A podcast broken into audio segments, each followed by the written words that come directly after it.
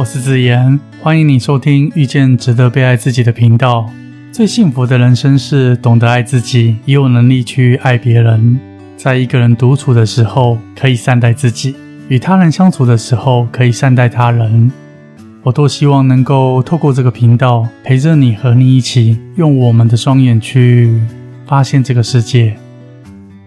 八月四号。共军展开环台实弹军演，让台海情势一度相当的紧张。不过，我想说，请各位身在台湾的听众们放心安心，并不会有如外界传言即将爆发台海战争，而是虚惊一场，不必过度恐慌。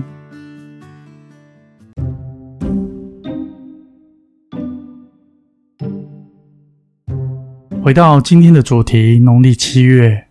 农历七月，俗称鬼门开，在民俗的说法是，关在地府的鬼魂会在这个月回到阳间探望亲人，也是好兄弟们放假来到阳间的月份。为了达到趋吉避凶，民间就流传着许多鬼月的禁忌。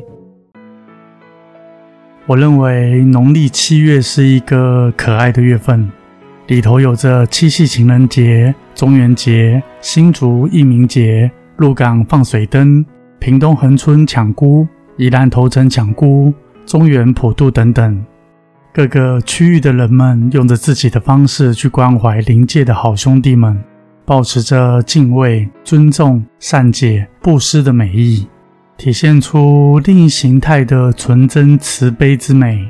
这是第一种可爱。另外，孤魂野鬼不见得都是面目狰狞、恐怖至极的哦。如果你觉得孤魂野鬼都是恐怖、自己面目狰狞，这些既定的印象来自于我们受到鬼怪片、鬼故事的影响。在古代，由于农历七月很容易发生强降雨，以及蚊虫出没等等自然界的因素，导致古人有回避农历七月的观念。我记得去年中元节结束外出的行程，要赶回服务处的途中。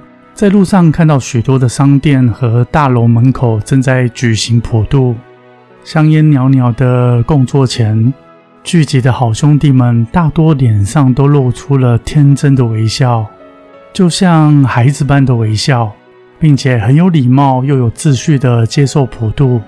也有不少的好兄弟是边喜极而泣边接受普渡。往年我所见到的也大多如此，这是第二种可爱。各位听众们，当我们的心是欢喜的、尊重的、包容的，好兄弟们也能够感同身受。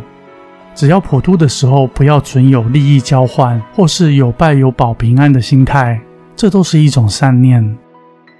有些听众想问：不普渡可不可以？不普渡并不会招来厄运，只要能够心存好意，那么一切都好。农历七月其实是报答父母恩情的最佳月份，又称孝道月或孝亲月。有兴趣的听众们可以这样做：在农历七月的时候，每天诵念报父母恩咒一天四十九遍，可以报答父母亲的养育之恩，可以为还在世的父母延寿，去世及累世的父母得到超拔。咒语非常的简短，只有十个字，我会放在下方内容栏里。尽可能的每天诵念，找一处安静的地方，不要睡前一个小时，早晚都好，不需要刻意的回向，因为直诵这个咒语能够直接的回向父母。如果有一天漏掉诵念或忘记，隔天可以补回来，没有宗教的限制，任何人诵念都能受惠。如果可以在农历七月的时候多关心父母。我们永远是他们心中的小可爱。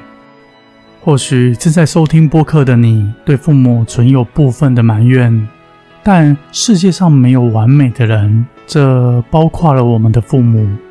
也没有人是先接受如何为人父母的教育之后才生育子女，所以养育子女只能凭借着小时候的印象去教育下一代，再加上自己个人的人生习题。当然所做的也许不够尽善尽美但不能埋怨他们也不能责怪。应该去同理他们如此一来这是第三个可爱之处。在这个孝心月我们为父母默默的做些什么付出些什么去圆满前世今生的关系农历七月会是一个很可爱的月份，有可爱的好兄弟，也有可爱的你。我是子言，很高兴是缘分，让我在这里遇见了你。